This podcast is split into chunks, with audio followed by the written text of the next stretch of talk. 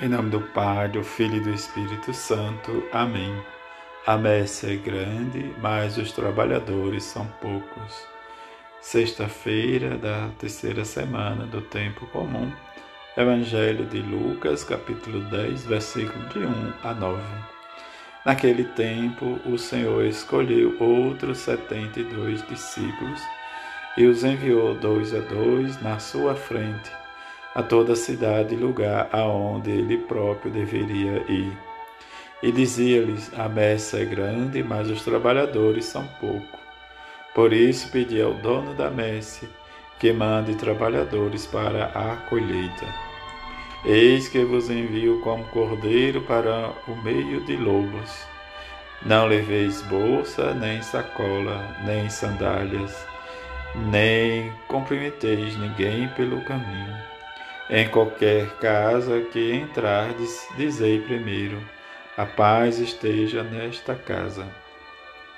Se ali morar um amigo da paz, a vossa paz repousará sobre ele. Senão, ela voltará para vós. Permanecei naquela mesma casa, comei e bebei do que tiveres, porque o trabalhador merece o seu salário. Não passeis de casa em casa. Quando entrardes numa cidade e fordes bem recebidos, comei do que vos servirem, curai os doentes que nela houver, e dizei ao povo: o reino de Deus está próximo de vós. Palavra da salvação, glória a vós, Senhor. Desta sexta-feira, a igreja nos convida a rezar a memória de São Timóteo e São Tito, bispos em que Timóteo, de pai pagão e de mãe judia cristã, Eunice foi discípulo e colaborador de São Paulo, por ele colocado à frente da comunidade eclesial de Éfeso. Tito, também companheiro de São Paulo na atividade missionária, foi colocado na direção da igreja de Creta.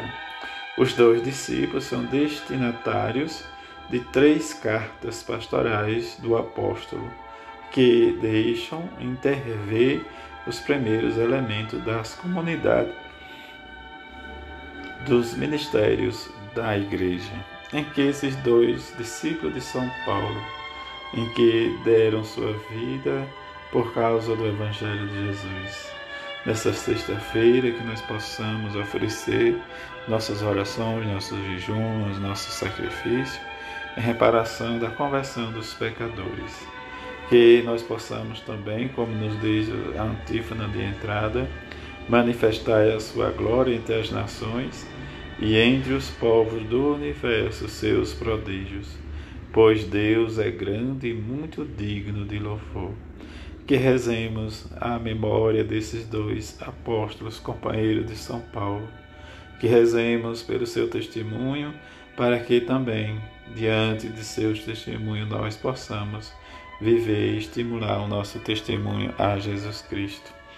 A primeira leitura nos fala que Deus designou referentes às promessas né, e a vida que temos em Cristo e que pela sua força e pela graça em que Deus nos dá e que nós precisamos servir com consciência pura, como aprendemos, como ele vai dizer dos seus antepassados. Mas diante disso, nas minhas orações, lembro-me das tuas lágrimas, sinto um grande desejo de rever-te. Isso Paulo nos diz diante da circunstância da saudade do seu discípulo, mas por isso ele exorta a viver e reaviver a chama do dom de Deus que recebeste pela imposição das mãos. E no Evangelho nos fala da missão dos 72, em que Jesus diz: A messe é grande, mas os trabalhadores são pouco. Pedi ao Senhor da messe que envie trabalhadores. Mas também o mandato de Jesus que nos diz: Não leveis nada, diz no caminho, como se diz, enviou vós, meio cordeiro como lobos, mas que nós possamos, diante de tudo isso, ver a nossa experiência. Como ele diz, não leveis bolsa, nem sacola, nem compreender a ninguém nos lugares em que ligar entrar as flores, mas dizei: a paz esteja nessa casa. E como o próprio Jesus diz, diante das circunstâncias, se tiver o morador da paz, a vossa paz repousará. Se não tiver, a paz retornará. Diante da oração, para que tenhamos este êxito também hoje nas nossas missões, na nossa, no nosso compromisso. Missão é o um anúncio do reino, da paz, da proximidade, do reino de Deus que está no meio de nós, está em nós. Diante da igreja que concluirá né, os sínodos e que realmente nós possamos ter uma resposta e depois viver esta experiência nessa comunhão, nessa participação e nesta missão. Que rezemos a Virgem Santíssima, a Virgem das Lágrimas, veide ao Senhor diante de ver sem ti, que são as lágrimas daquela que mais vos amou na terra e que mais vos ama nos céus. Meu Jesus, ouvi os nossos rogos pelas lágrimas de vossa Mãe Santíssima.